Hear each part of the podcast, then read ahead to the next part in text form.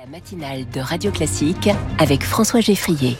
L'heure de l'édito de l'économie, 7h09 avec Étienne Lefebvre des Échos. Bonjour Étienne. Bonjour François. Pour la première fois depuis 2015, l'année 2023 s'est achevée sur, sur un recul des prix de l'immobilier euh, ancien et ce recul devrait se poursuivre cette année. Oui, la baisse des prix est désormais bien installée et elle pourrait même s'accélérer. Selon l'indice Meilleurs Agents Les Échos publié hier, le recul s'est établi à 1,8% l'an dernier, à 3 923 euros le mètre carré précisément. Alors c'est une moyenne nationale. Le recul est plus prononcé dans les villes où le marché avait flambé, moins 5% à Paris, où l'on est retombé depuis l'été sous les 10 000 euros du mètre carré, ou encore moins 8% à Nantes. Et attention, ce n'est sans doute que le début. Les professionnels tablent sur une baisse des prix de 6% en moyenne cette année, qui gagnerait toutes les régions, car les facteurs bloquants vont persister avec des taux toujours au plus haut, même si un léger reflux est espéré au deuxième semestre.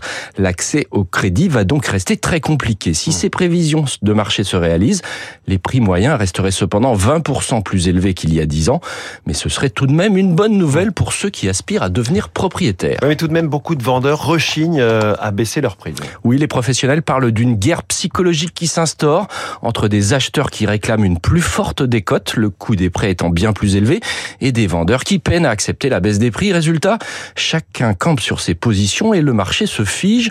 Le nombre de transactions a chuté de 25% l'an dernier. À 875 000 ventes, cela reste un niveau relativement élevé, mais on pourrait tomber sous les 800 000 cette année. Il y a un segment en revanche où la baisse des prix est bien plus rapide, c'est celui des passoires thermiques.